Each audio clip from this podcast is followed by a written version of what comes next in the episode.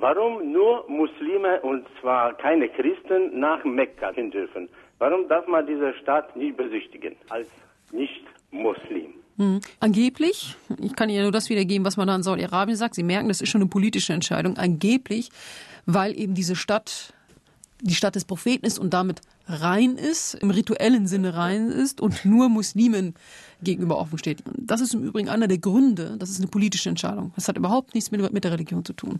Diese politische Entscheidung führt mich persönlich dazu, dass ich wirklich ein Problem habe damit, jemals dahin reisen zu wollen. Weil ich diese Entscheidung einfach politisch für so bescheuert halte, dass ja. ich mir wirklich schwer tue damit, jemals nach Saudi-Arabien einzureisen, um dort die Pilgerfahrt zu machen.